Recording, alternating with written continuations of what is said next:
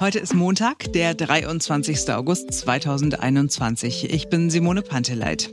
Wir gucken heute auf die Politik, wird ja von Woche zu Woche spannender. Auch Olaf Scholz hören wir mal, ganz kurz aber nur. Und wir befassen uns mit einer Frage, die auch durch die Pandemie immer wichtiger geworden ist. Macht uns das ständige Desinfizieren krank? Ich bin Marc Schubert, jetzt beginnt ein neuer Tag. So, zuallererst gucken wir mal zur Deutschen Bahn. Da wird ja ab heute früh wieder gestreikt und die GDL hat zumindest einen ersten Erfolg zu verbuchen. Die Deutsche Bahn will den Beschäftigten eine Corona-Prämie anbieten. Und das lässt mich nicht los. Ich meine, es freut mich für die Beschäftigten. Ich verstehe es nur nicht. Hm.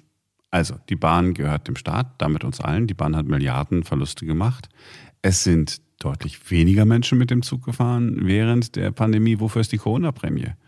Also mhm. ich meine, vor allen Dingen, jetzt wenn ich mir angucke, die Lokführer, ja, mhm. die sitzen da ja vorne abgeschirmt. Also das ist ja also besser vor Viren geschützt als vorne in, in diesem ICE. Lok darf man nicht sagen, Triebführerabteils, Dingsbums heißt das wahrscheinlich. Kann mir ja nicht sein. Wofür, wofür gibt es diese Prämie? Wofür? Wahrscheinlich, weil sie nicht ins Homeoffice konnten.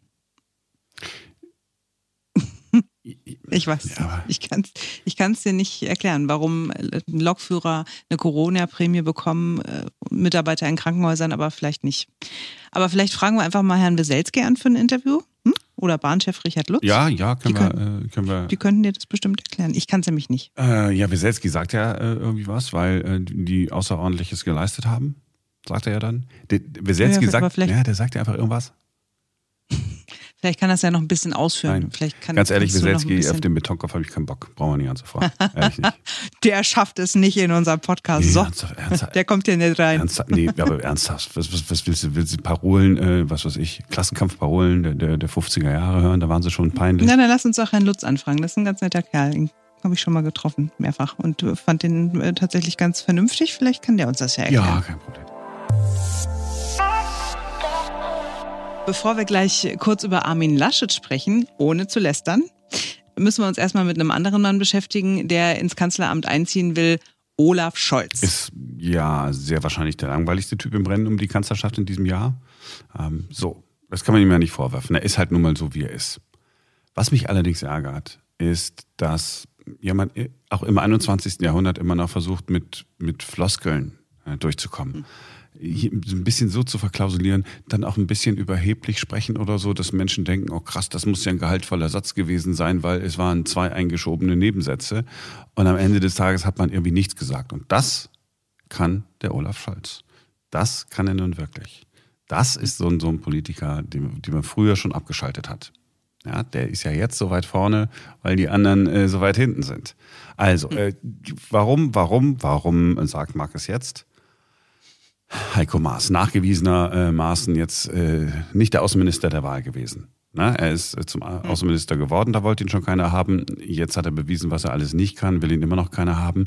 Und dann wird so ein Olaf Scholz richtigerweise im Sommerinterview beim ZDF mal danach gefragt. Und dann kommt ja so, sowas raus. Ja. Das ist die Aufgabe, die jetzt bewerkstelligt werden muss. Es stellt sich aber eben auch die Frage der Verantwortung. Wir haben in dieser Woche von der Bundeswehr zum Beispiel gehört, dass Bundeswehrveteranen sagen, es muss doch jemand Verantwortung auch übernehmen. Wenn Sie jetzt nach vorne schauen und ähm, Sie wollen Kanzler einer kommenden Bundesregierung werden, wäre denn Heiko Maas dann wieder erste Wahl für das Amt des Außenministers? Jetzt geht es um die Arbeit, die hier zu leisten ist und wie die nächste Regierung gebildet wird. Das entscheidet sich nach der Wahl. Mal ganz unabhängig von diesem konkreten Fall will ich gerne ausdrücklich sagen, ich finde es etwas merkwürdig, dass jetzt äh, irgendwie so im Wochentakt neue Ministerien erfunden werden und sich auch einige schon für Eines neue Ministers. Ministerien bewerben. Das finde ich, äh, sollte man lieber sein lassen. Das ist nicht respektvoll vor den Wählerinnen und Wählern, den Bürgerinnen und Bürgern, die am 26. September zu entscheiden haben. Und deshalb macht es gar keinen Sinn, sich jetzt über die Zusammensetzung der nächsten Regierung auseinanderzusetzen. Und da haben viele mitzureden. So, Ende des Tages ist ja, bla, bla, bla, ablenken, keine klare Antwort geben. Ich weiß, dass man als Politiker nicht immer sagen kann, was man denkt. Ich weiß, dass es leicht ist, sich hier in so einem Podcast zu setzen und immer einfach zu sagen, red doch mal Klartext, weil wir machen ja nur einen Podcast und haben ja keine Verantwortung zu tragen.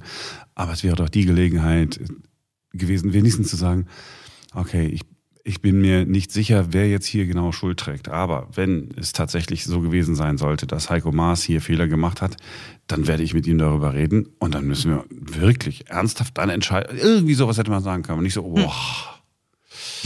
Und ich war ja schon ganz floskelhaft. Ich habe ja schon, ich habe ja schon mit Floskeln gearbeitet. Ich wollte mir nur eine Brücke bauen. Na egal. Gut, aber man kann sich ja eh fragen, was in so Politikerköpfen vor sich geht und warum die manchmal das sagen, was sie sagen. Übers Wochenende hat sich ein Video in Deutschland äh, verbreitet, das den anderen Kanzlerkandidaten nicht besonders gut aussehen lässt, äh, mal wieder nicht besonders gut aussehen lässt. Es ist die einfache Frage an Armin Laschet, was sind denn so die wichtigsten drei Punkte für Sie, die Sie nach der Wahl umsetzen wollen? Hier ist die Antwort. Äh, was ich sehr wichtig finde, dass wir sehr schnell vorankommen bei der Digitalisierung. Brauchen ein Digitalisierungsministerium, das müssen wir gründen und dann müssen wir beginnen, die Verwaltung schnell umzustellen. Das ist das Erste und Wichtigste, was man machen muss. Und das Zweite wird sein, klar zu machen, kriegen wir das denn hin, mit Industrieland bleiben und die Klimaziele erreichen. Und das geht nur, indem wir Bürokratie abbauen, Vorschriften wegnehmen. Und da brauchen wir sehr schnell ein Planungsgesetz, was Paragraphen wegnimmt und beschleunigt. Das sind so vielleicht die wichtigsten beiden Dinge. Eine dritte Sache? Ja, was machen wir noch? Also ich glaube, wir, wir werden noch rechtzeitig ein 100-Tage-Programm 100 vorstellen. Aber das ist ja jetzt eine spontane Frage und da weiß ich, das muss unbedingt passieren. Es tut mir leid, aber das ist das, was ich nicht verstehe. Wie kann man sich denn so maximal selbst demontieren? Das ist doch wirklich hochnotpeinlich. Das ist ja auch keine schwierige Frage. Da wird ja einfach nur gefragt, was denn so etwas Drittes wäre. Und der sagt so, ja, da, okay, weiß ich auch nicht. Mich erinnerte das so an, an Schüler nach einem Referat der von der Lehrerin noch mal ganz kurz gefragt wird und man merkt, okay, bloß nicht in die Tiefe gehen. Da ist, da ist nicht viel, da kommt nicht mehr viel. Der hat das Thema wahrscheinlich noch nicht, nicht mal richtig verstanden. Also das war mir sehr unangenehm, als ich das gesehen und gehört habe. Das ist so wie, äh, ja, stimmt, ne? nur das Nötigste vorbereiten, damit man halbwegs durchkommt. Das kenne ich auch aus Schulzeiten. So, ich habe allerdings äh, die, die Rede ähm, am Samstag gesehen zu diesem Wahlkampfauftakt-Dingsbums. Äh, und ähm, da muss ich sagen, also das war eine richtig gute Rede. Gut auf den Punkt. Äh, war nicht zu lang, war engagiert, hat, ist wirklich als Macher rübergekommen, hat äh, auf Erfolge in Nordrhein-Westfalen verwiesen, also hat eine schöne Verbindung immer geschaffen zu, Achtung, was möchte ich für Deutschland, guck mal, was habe ich schon in, in äh, Nordrhein-Westfalen erreicht. Hat er schon gut gemacht. Das einzig Blöde ist natürlich, was Politiker bei solchen Reden da sagen, bei solchen Parteiveranstaltungen, ich meine, wer guckt sich das an? Ja, hm. so, ein, so, ein doofes äh, Video vom Fokus, wie da war gesagt hat, äh, ja, was haben wir denn da noch? Ja, was haben wir noch? Ja, irgendwann wird mir schon noch irgendwann mal einfallen.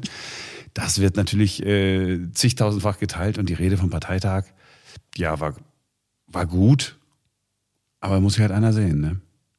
Hm. Aber ich, ich glaube, das ist das erste Mal, dass du was Positives über Armin Laschet sagst.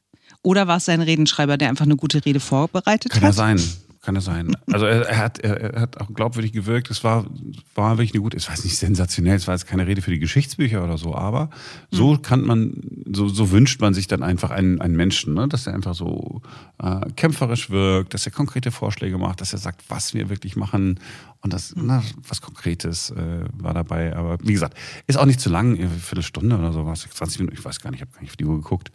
Kann man ja bei YouTube jederzeit nochmal angucken. Also es ist mhm. jetzt wirklich nicht, wirklich nicht schlecht. Mein Problem ist halt wirklich nur, also mag sein, äh, der, dass er souverän ist ne, und dass er souverän agieren kann und dass es auch nicht alles Grütze war, was er bislang gemacht hat, weil sonst wäre er ja nicht da, wo er jetzt ist. Aber eben wenn du dir dann diese kurzen Snippets anguckst mit in diesem Fokus Online Interview oder wie er da lacht, während der Bundespräsident vorne spricht und so. Ne? Es gibt halt einfach zu viele so peinliche Sachen, wo er so super unsouverän ist und so super, äh, wo es wirklich körperlich wehtut, es zu sehen und zu hören. Also von daher, ich, ja, ich, ich glaube, ich werde, egal wie, wie viel gute Reden er noch hält, ich werde kein Fan mehr werden von Armin Laschet. Es war doch keine Wahlempfehlung von mir. Ich wollte nur einfach fair sein. Ja, ich, ich mag Wie das, das mir so in die, in die, Wiege gelegt worden ist. Ne?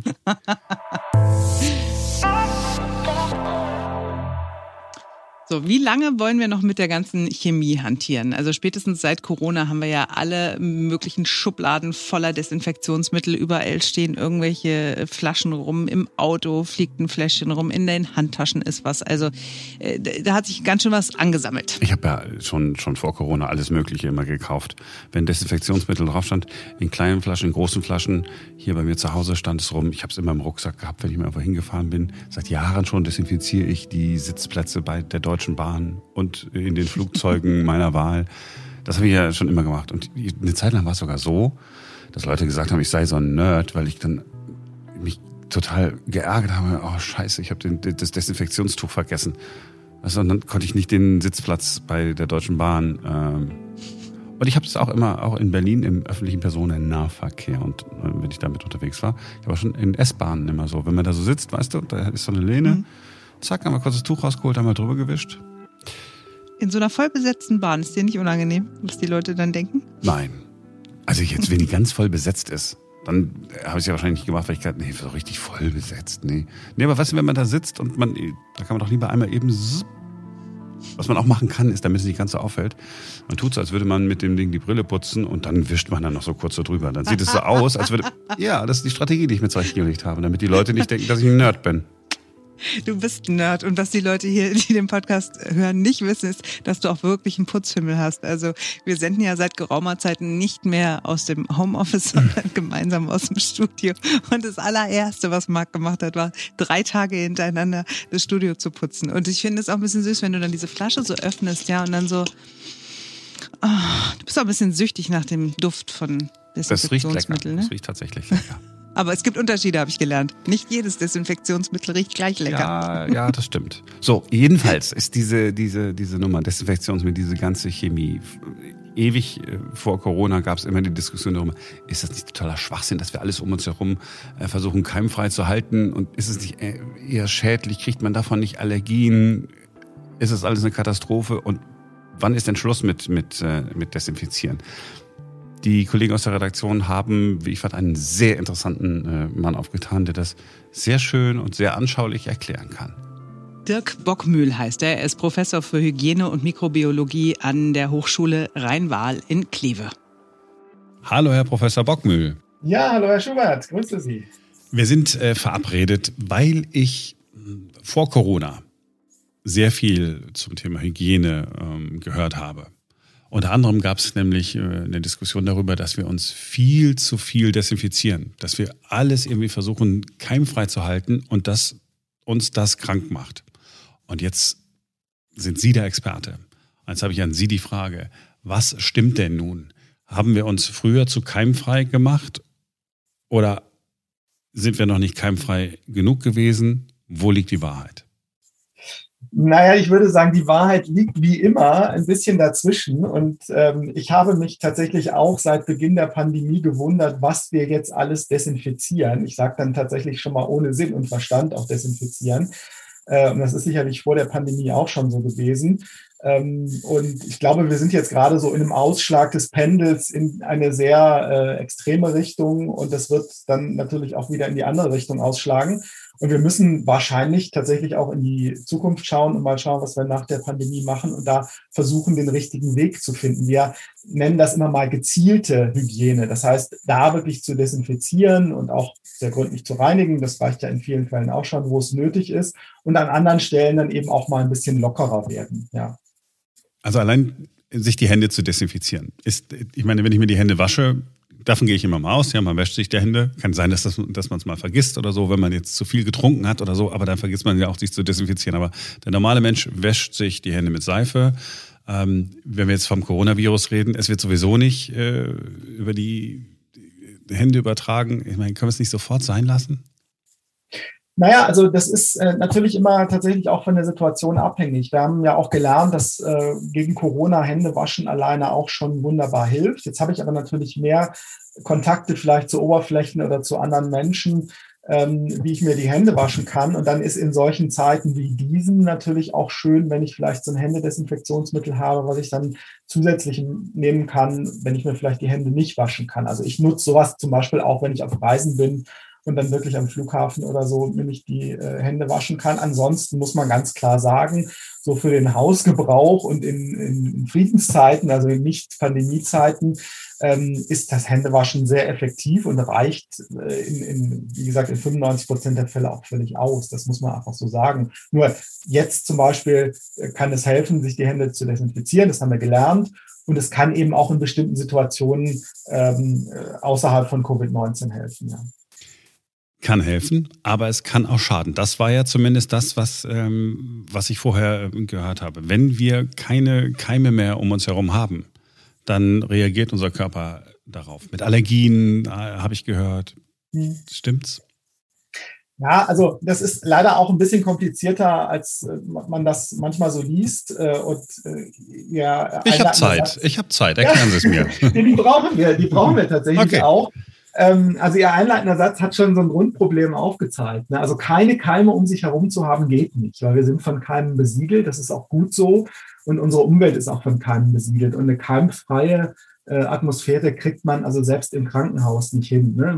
Es ist immer keimarm, das heißt, wir reduzieren die Keime. Desinfektion heißt immer, Keime reduzieren auf ein nicht gefährliches Maß. Das ist das, was ich im Krankenhaus machen will. So, jetzt ist natürlich die Frage, was passiert, wenn ich das auch zu Hause überall mache? Und da wissen wir mittlerweile, dass äh, ein Kontakt zu Mikroorganismen schon sehr wichtig ist, gerade im sehr jungen Lebensalter wenn sich nämlich unser Immunsystem ausprägt. Das findet so in den ersten drei Lebensjahren statt, ganz viel. Das heißt, da ist es eigentlich wichtig, dass die kleinen Kinder dann auch schon mal mit, mit Mikroorganismen in Kontakt kommen. Das ist aber natürlich genau die Frage, mit welchen sollten sie in Kontakt kommen. Und da gibt es natürlich schon auch Probleme, weil unser Immunsystem offensichtlich im Laufe der Evolution trainiert hat, an Krankheiten, die schon sehr unangenehm sind, die uns aber in der Regel nicht umbringen. Aber Sie hören schon, in der Regel heißt, ja, es ist auch kein vollständiger Schutz. Das heißt, ich sollte jetzt nicht anfangen, wie das manchmal eben auch in den Medien zu lesen ist, jetzt den Kindern Rohmilch zu trinken zu geben, ja, weil das ist einfach gefährlich. Es gibt da Erreger, die sind wirklich gefährlich für Kinder. Genauso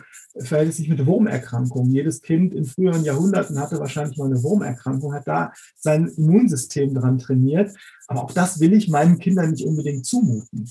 Und wahrscheinlich ist auch da wieder ein guter Mittelweg zu sagen, okay, also ich lasse meine Kinder auch mal im Dreck spielen. Und wenn der Schnuller runterfällt, hilft wahrscheinlich auch einfach mal kurz abwischen. Ähm, und da muss ich nicht immer mit dem Desinfektionsmittel ran. Und das hilft möglicherweise, ähm, das Immunsystem auf der einen Seite zu trainieren, aber eben auch vor Krankheiten zu schützen, die eben tatsächlich in der Vergangenheit meistens nicht tödlich waren, aber meistens ist uns natürlich auch nicht genug. Ja. Das war gar nicht so kompliziert. Okay, da bin ich ja froh.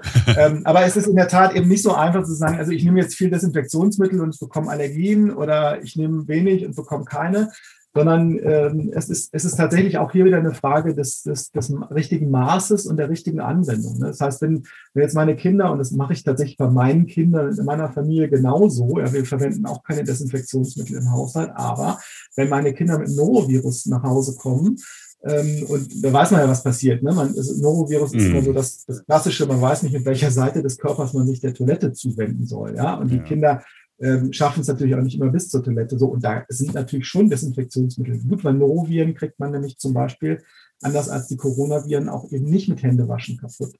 Und in den Situationen ist es gut zu desinfizieren, nur das sind halt Ausnahmesituationen, besondere, und dann hilft das. Und in den anderen Situationen ist es vielleicht auch mal ganz gut, wenn die Kinder ein paar Keime mehr sehen, auch wenn sie da mal vielleicht einen kleinen Durchfall haben oder so. Das trainiert nämlich tatsächlich das Immunsystem, das ist erwiesen ich will jetzt nicht so, so jemand sein, der sagt, ja, früher, ja, früher als ich klein war. Aber ich sag mal, früher als ich klein war, äh, es, ich kann mich nicht erinnern, dass wir im Besitz äh, von Desinfektionsmitteln waren. Also es gab nicht, im Supermarkt standen nicht fünf verschiedene Versionen. Es wurde auch keine äh, Sagrotan gab es, glaube ich, auch noch nicht. Es gab Seife, es gab eine Dusche, es gab Duschgel, also alles das. Äh, es gab auch keine Waschmittel mit Desinfektionsmittel drin, wo neun, immer, immer 99,99 Prozent aller hm. Erreger es gab es nicht. Es gab es in der DDR nicht. Ich sage deswegen äh, das mit der DDR, weil, und dann Sie sagen äh, mir, ob es stimmt, weil es diese, zumindest diese Theorie oder diese These gibt, dass die Allergien im Westen weiter verbreitet waren, weil wir uns hier keimfreier gehalten haben, als man sich in der DDR keimfrei gehalten hat. Ja. ja, also auch da ist es natürlich diese typische Antwort des Wissenschaftlers. So einfach ist das alles nicht. Ne? Aber bei der DDR, und das gilt ja für viele ähm, Länder auch, die man wahrscheinlich jetzt als Schwellenländer bezeichnen würde, ähm, da gibt es durchaus auch Theorien, die sagen, es könnte auch mit der Luftverschmutzung zu tun haben. Ne? Also so eine, so eine allgemeine Abwehrhaltung des Körpers, äh, das muss nicht unbedingt gegen Keime sein, ähm, kann dafür sorgen, dass es eben weniger zu Allergien kommt. Ne? Das heißt, diese keimfreie Atmosphäre ist eigentlich nicht alles. Ähm, und das Zweite ist aber auch, und da gibt es auch ganz interessante, ähm, es sind immer noch Hypothesen, muss man sagen, weil so, so richtig belegt ist es letztendlich noch nicht, aber das kann auch damit zu tun haben, zum Beispiel, wie verwahre ich meine, meine Lebensmittel. Ja? Und es gibt halt eine interessante Hypothese, die finde ich eigentlich ganz gut, die sagt, es hat eigentlich gar nichts damit zu tun, dass ich gar keine Keime mehr sehe, sondern dass ich insgesamt auch eine, eine, eine geringere Vielfalt sehe. Und das, da gibt es schon ganz, ganz gute Hinweise darauf. Auch, auch die Darmflora wird zum Beispiel manchmal deutlich ähm, weniger divers, ähm, als, als das gut ist. Und diese Vielfalt an Mikroorganismen, die kriege ich nicht mit. Und die kriegten vielleicht Kinder in Russland früher anders mit, weil die einfach auch keine Kühlschränke hatten. Ne? Und dann eben mal auch mal das vielleicht das angegammelte Fleisch gegessen haben. Was auf der anderen Seite alles Schlimmes passiert ist, obwohl die keine Allergien kriegen, äh, darüber wird eben auch nicht geredet. Also das muss man auf jeden Fall im, im Kopf behalten.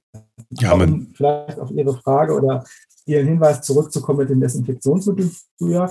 Ja, das stimmt. Äh, das hat aber auch ein bisschen damit zu tun, dass das die Werbung natürlich ausschlachtet. Und, und früher war es zum Beispiel üblich, Wäsche zu kochen. Also ich weiß, meine Oma, äh, die ist, äh, war Jahrgang 23, ne, nur mal so ein bisschen die, die Dimensionen zu, zu machen. Ähm, meine Oma, die hat halt Wäsche wirklich auf dem Herd gekocht. Und das heißt, äh, da, da haben wir auch eine, eine Möglichkeit gehabt, ähm, Keime, beispielsweise bei, bei Unterwäsche oder bei Handtüchern wirklich abzutöten. Das macht heute niemand mehr, übrigens auch nicht mehr in der Waschmaschine, auch aus gutem Grund, weil wir halt Energie sparen wollen. Äh, und, und die Temperaturen, die wir da früher eingesetzt haben, sind natürlich äh, ganz und gar nicht gut fürs, fürs Klima. Ähm, insofern gut, dass die Waschmaschinen heute nicht mehr so viel verbrauchen. Aber auf der anderen Seite muss man sagen, naja, ein paar Situationen vielleicht ganz gut. Und wenn man dann keine Temperatur einsetzen will, kann man eben Bleiche einsetzen. Und diese Sauerstoffbleiche, die in den Waschmitteln drin ist, die übrigens auch in den Waschmitteln drin ist, wo es nicht draufsteht, dass es gegen Bakterien wirkt, ähm, die kann man halt gut äh, nutzen und äh, die sorgt dann eben auch dafür, dass zumindest die Handtücher wieder gefahrlos genutzt werden können. Oder ich nehme ein anderes Beispiel, was wahrscheinlich noch relevanter ist, der, der Putzlappen, ja, den ich dann eben auch in der Waschmaschine hatte, ähm, keine, keine Kammschleuder ist. Ja, also von daher, es gab schon auch Desinfektionsmittel, wahrscheinlich hat, haben Leute nicht so viel drüber geredet.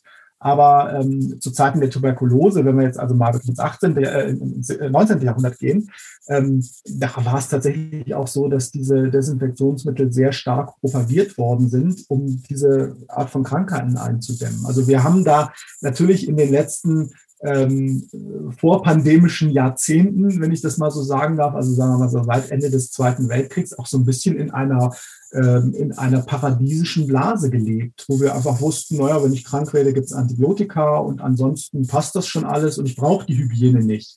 Und dass das nicht so einfach ist, sehen wir tatsächlich jetzt in der aktuellen Situation, weil plötzlich sehen wir, ah, es hilft nicht immer ähm, das äh, normale Maß an Hygiene und es hilft da natürlich dann auch kein Antibiotikum. Und schon muss ich mich auch dessen erinnern, was meine Oma vielleicht noch wusste in Bezug auf Hygiene. Das ist eigentlich ganz spannend im Augenblick, weil wir uns so ein bisschen zurückbesinnen müssen. Ja. Hm. Diese Desinfektionsmittel, die wir benutzen, also meistens ist es ja nur Alkohol, ne? Oder Wasserstoffperoxid ist das, was Sie gerade erwähnt haben, glaube ich, ne? Ähm, wenn ja, es ist so ein ähnliches Mittel, genau. Also Wasserstoffperoxid ist es eigentlich nicht, äh, aber das ist so das ähnliche Prinzip, genau. Und damit haben wir schon zwei Gruppen Alkohole und diese oxidierenden Substanzen, die äh, häufig eingesetzt werden. Ja. Genau, es ist ja, es ist ja keine böse, neu erfundene Chemie, sondern das gibt es ja schon ewig und drei Tage sozusagen. Ähm, sind das denn auch Desinfektionsmittel, die, Sie merken, ich springe, aber ich finde es alles irgendwie so spannend, ähm, die meiner Darmflora schaden könnten? Weil Sie gesagt haben, die ist ja, also weniger divers an der einen oder anderen Stelle? So viel Zeit haben wir jetzt tatsächlich nicht, auch das, äh, das Thema Darmflora jetzt noch zu machen, wobei ich auch sagen muss, da hört dann die Weisheit an der Wissenschaft das auch schnell auf, weil wir da in einem sehr spannenden Gebiet sind, wo wir gerade eigentlich erst anfangen zu verstehen. Also wir haben jetzt seit so ein paar Jahren haben wir eine ganz gute Idee, was überhaupt die Darmflora Darmflora ist. Äh, also das wussten wir ja vorher auch nicht, was da alles so kreucht und fleucht im Darm. Und jetzt wissen wir, was es ist, aber wir wissen bei weitem noch nicht, äh, wie, wie die ganzen Zusammenhänge sind. Und wir wir staunen da gerade selber äh, in, in, der Wissenschaft über, über neue Veröffentlichungen, die fast jeden Tag kommen, was unsere Darmflora so alles beeinflusst. Und das ist ja nicht nur tatsächlich das, was wir uns so landläufig vorstellen, Verdauung, Immunsystem und so, sondern da geht es ja bis hin zu Depressionen und allem. Und ähm, das ist also hochkomplex. Und ähm, was tatsächlich die Desinfektionsmittel machen mit der Darmflora, das ist also wirklich kaum erforscht. Es gibt so ein, so ein paar Hinweise darauf, dass das geht so ein bisschen auf diese Idee dieser Hygienehypothese, die Sie am Anfang erwähnt hatten, hin, ähm, dass es tatsächlich da auch immer darauf ankommt, mit welchen Keimen komme ich am Anfang in Berührung und wie entwickelt sich dann sozusagen mein Immunsystem und damit auch meine Darmflora. Das hängt nämlich sehr stark miteinander zusammen. Ähm, das hängt aber mit, mit ganz, ganz vielen anderen Faktoren ähm, auch zusammen wahrscheinlich sogar noch stärker ähm, als mit der Frage, was mache ich antibakteriell. Also Thema Ernährung ist natürlich auch naheliegend, dass das wahrscheinlich das Thema ist, was die Darmflora am meisten äh, beeinflusst. Im frühen Kindesalter haben wir dann solche Themen wie Stillen, ja oder nein und so. Aber nochmal, also das ist tatsächlich so komplex, dass Ihnen da wahrscheinlich keiner im Moment eine befriedigende Antwort drauf geben kann, was mache ich richtig, was mache ich falsch.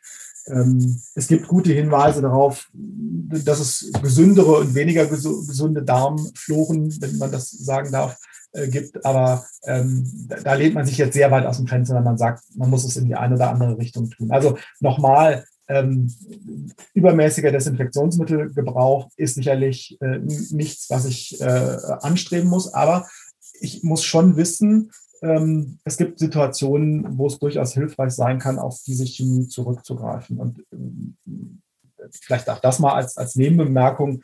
Ähm, es ist ja alles Chemie, also auch Wasser ist Chemie letztlich. Und äh, auch, auch wenn man mit Essig desinfiziert, ist es Chemie, nur es ist irgendwie anders wahrgenommen, weil es nicht aus dem Chemiewerk kommt. Wahrscheinlich schon, aber äh, vielleicht sieht das ein bisschen anders aus.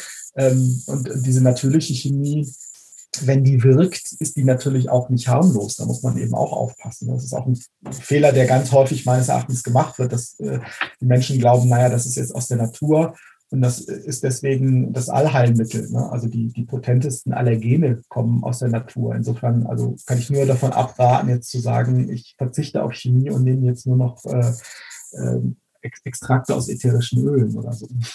Spannend. Also desinfizieren ist tatsächlich völlig in Ordnung. Ich habe ja noch gelernt als Kind, Dreck reinigt den Magen. Ne? Ist nicht schlimm, wenn du ein bisschen, bisschen dreckig bist und im Sandkasten sitzt und den Dreck frisst. Nee, ist ja auch richtig. Ist ja auch richtig. Man muss nicht alles, ne? nicht, nicht, nicht alles äh, wegdesinfizieren, aber hier ist das Beispiel da sogar mit dem Norovirus. Ja, äh, Norovirus in der Gegend. Also alles desinfizieren. Auch, auch einfach mal äh, Alkohol in der Luft verteilen. Ich habe auch schon alles so versprüht. Also was ich, was ich schon gemacht habe. Um, um, aber Gott, ich will euch gerne.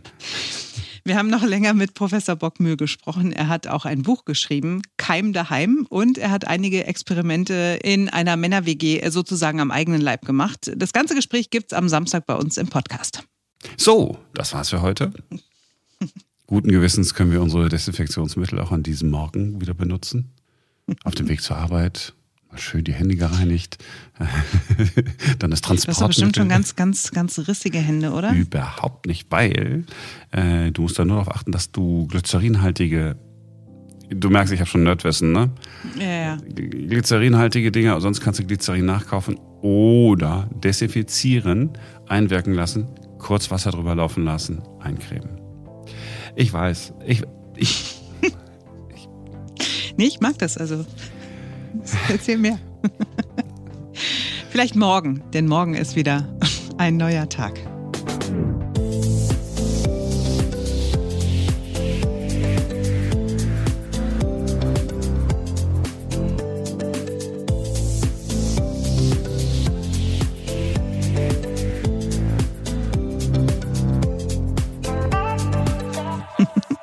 Warum ist das hier so leise eigentlich? Man weiß nicht. Nichts verstellen jetzt. Das ist nicht der Moment, was zu verstellen. Lass uns froh sein, dass wir im richtigen Raum sind und zueinander gefunden haben.